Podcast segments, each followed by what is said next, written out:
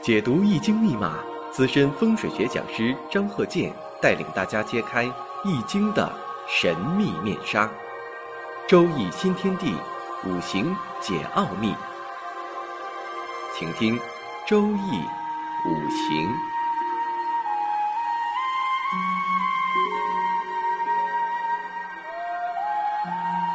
上山微电台荣誉出品。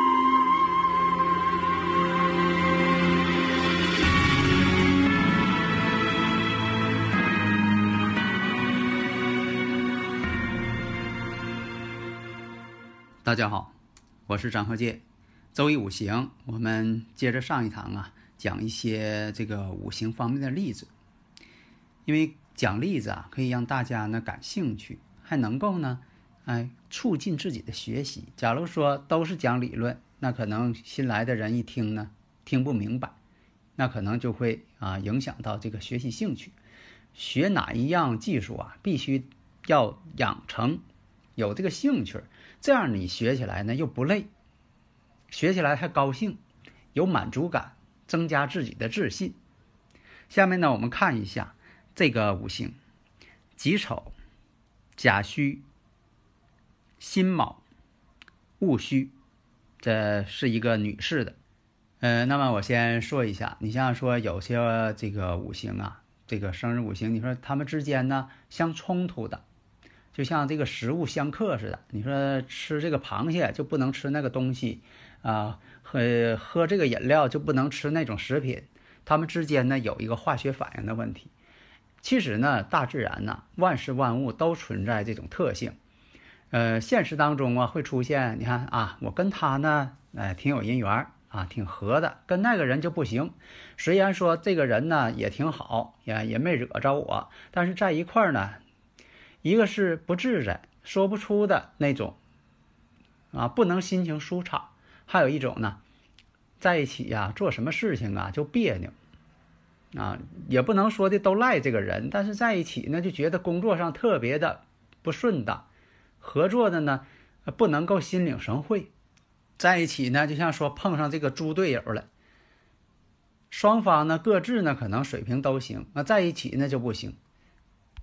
这种情况啊，在现实当中啊比比皆是，在夫妻之间也有这种情况。你说两个人嘛，在一起呢就吵嘴打架，过不到一块去了，最后啊，所以说经常有这种啊情况，就是互相抵触。你就说在这个科学上，它也有这种互相抵触的，互相排斥，就像这个磁极一样，有相吸引的，有互相排斥的。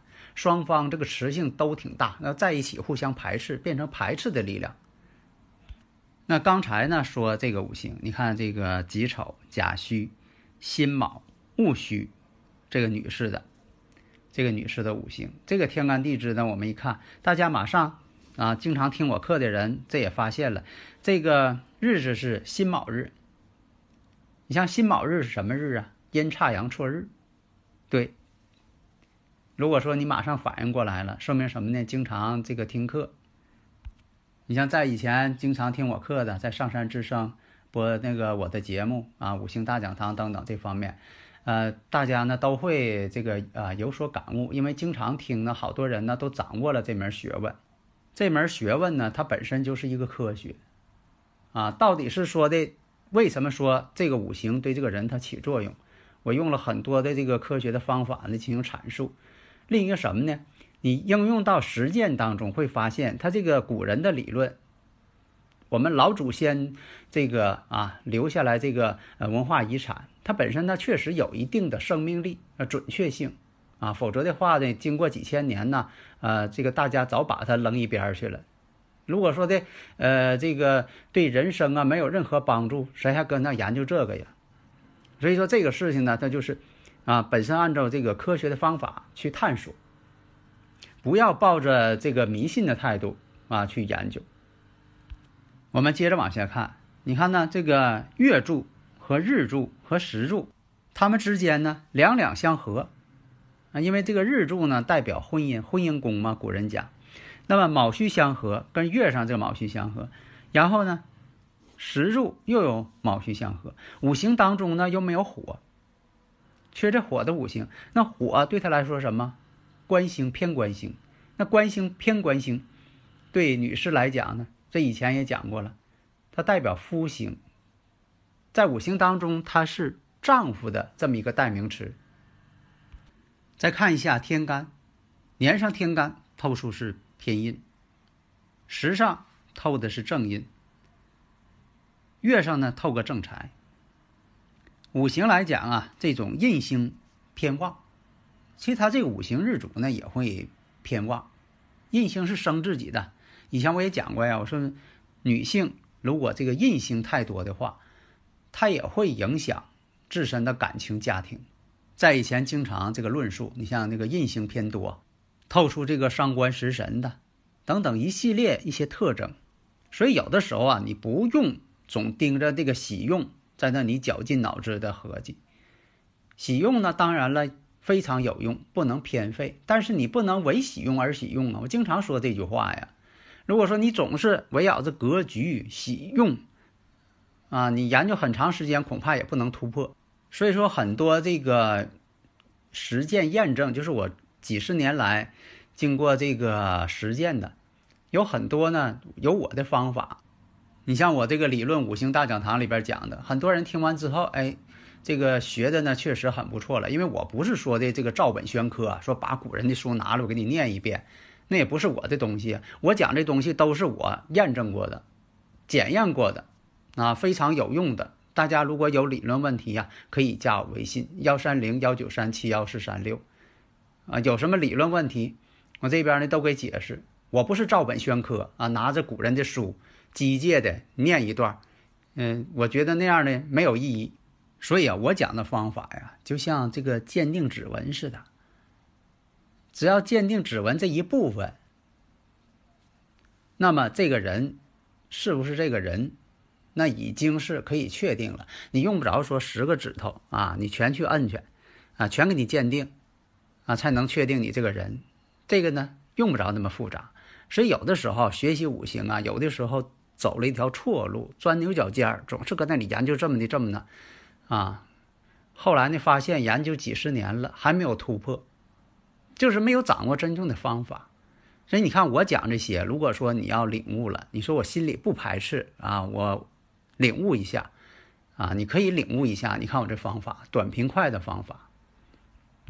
所以看五行的时候呢，你像用不着说的写呃这个什么都给你写。当然了，你说呃写的多不让呃对方看的认真嘛。你像是几岁起运，这精确到几岁几个月零几天零几个小时起这个运。啊，这个呃，什么宫什么胎元，然后这个等等，又是等等写了一些啊。其实呢，对对方来讲一点用都没有，因为对方看不懂。对方呢是问你什么呢？你讲的生活化一点，通俗化一点，对他生活有帮助。如果写了一些啊几千字的这些篇幅，都是些生于立冬前一天，霜降后戊土得令，有土。啊，土还重，土重金埋。那你说这东西他根本就听不懂，所以呢，要用这个通俗的。你像说两虚相合，这种婚姻宫就相合了。另一个呢，本身呢是一种鸳鸯合。那么得出结论，丈夫呢有可能在外边呢有点风流的感觉了。生活当中常为丈夫啊与。另一方，这个女人在一起，给自己气够呛，气得争风吃醋。那么这个结论呢，就是你通盘分析这个五行之后，它有这个表象。这个呢，就像我们讲生物学，本身它这个鸡蛋，嗯，啊，是一个受精卵。如果说在合适的温度条件下，它就会孵出小鸡。这是它本质决定的。如果说呢，你说这块石头长得像鸡蛋，哎呀，可像鸡蛋了，那你说怎么给它温度啊、孵化呀，它也不会生出小鸡。这大前提，你得确定啊。所以说，你看它这个五行呢，正偏印有了，阴差阳错日有了，卯戌两相合有了。那么如果出现而且呢，再看一下大运，当时走的是己卯大运，本身这个己卯又是一个偏印出现，卯戌呢又相合，这两个卯和两个戌，那两个卯和两个戌，那你通过联想法，你一定发现了两两相合，这说明啥呢？出现了多角关系了。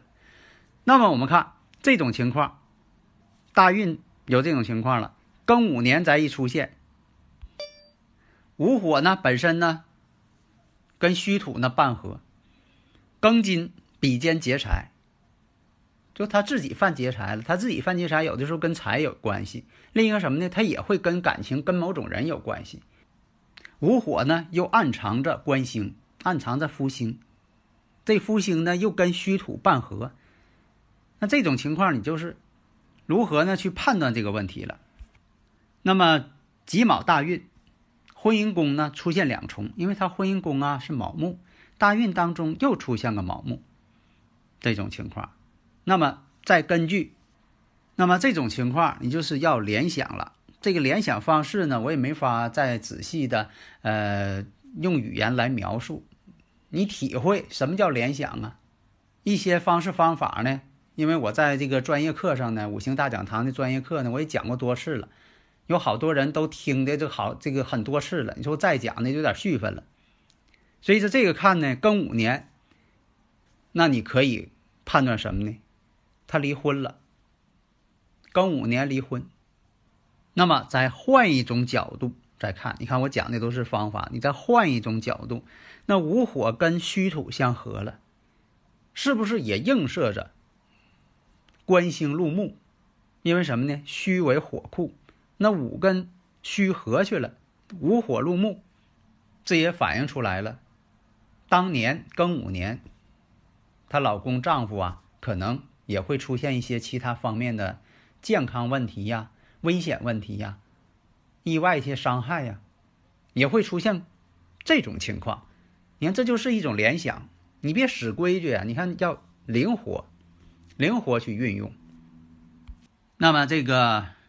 庚午啊，这个年支午火，跟原局当中戌土呢形成半合火局。另一个我们看壬午戌，寅午戌呢是卯为桃花。那么从这个角度来说，卯木呢又是一个桃花星。火局，火局呢就是它本身的正官星啊、偏官星啊。这些方方面面，你看，从另一个角度，你都可以影射出来。这种情况就导致了多重问题。所以说，在分析的时候，你可以用这个五行天干地支，你可以判断出许多事物。所以，经常有这个讲那个故事，你像说这个蝴蝶一扇翅膀，某个地区就会起风暴，你觉得听着挺玄乎的。这个呢，在这个外国这句话呢，就说的很盛行，就是因为小的问题会影响到大的问题。你作为一个工厂企业，你个人来讲也会出现这个问题，也就是小的失误会影响到全局。成功在于细节，细节决定成败。你看五行也是一样，你看这个小的问题、小的细节，它能影射出来这么多的事物。那么这个年上这个庚金庚午年呢，又是他的劫财，所以说也导致了他当年感情的一种错综复杂的关系。原因是她丈夫呢有外遇了，她一气之下离婚，离婚之后呢，与一个年龄比她大很多的这么一个男人，他们之间呢又在一起相处。那这个事情呢发生在癸酉年。为什么发生在癸酉年？这个呢，以前我也讲过。如果大家呢可以作为一个课题呢，可以研究研究。你像这庚午年，随之马上就到辛未年，有的时候啊，就是两个年之间的气场啊互相掺杂。有的时候你可以把它呢，把这个未土的气场也引进来，那就变成了这个戌和未之间又形成相刑关系了啊，这就像。这个节气是一样的，它不是说到立春了，它一定是春天。它有的时候到立春了，春天嘛，它可能有上一年的寒气，也可能有着往后的这个暖空气，他们之间呢是有的时候互相掺杂的。那么，假如刚一离婚，或者是某些方面，呃，她丈夫呢马上这个身体方面呢出现问题了，或者是其他的呃意外一些事件呢，是否考虑？比如说他们之间是离婚了，但是呢，为了孩子，或者是还有一些未断的情感，藕断丝连，他们之间可能还有一些其他方面联系，也会产生一些感应。那么最终结果还是要呢，再看看她老公的这个五行方面，进行一些探索。所以这个事儿呢，就是要用科学的方法、联想的方法，而不是说。在这里呀，总是呃，非得要发掘、挖掘啊，这个天干地支怎么回事儿？恨不得把这个天干地支这几个字儿用显微镜给放大了看一看。你放大了，它也是天干地支那几个字儿。关键什么呢？你得联想，联想判断，但是呢，你又不能胡想。你说胡思乱想，胡思乱想，那就是懵了、迷信了，就不对了。所以在这里呢，我只是说讲一些真正的方法。有的时候很难用语言来描述的方法，大家呢能够领悟，领悟，那你就可以入门了。好的，谢谢大家。登录微信搜索“上山之声”或 SS Radio，关注上山微电台，让我们一路同行。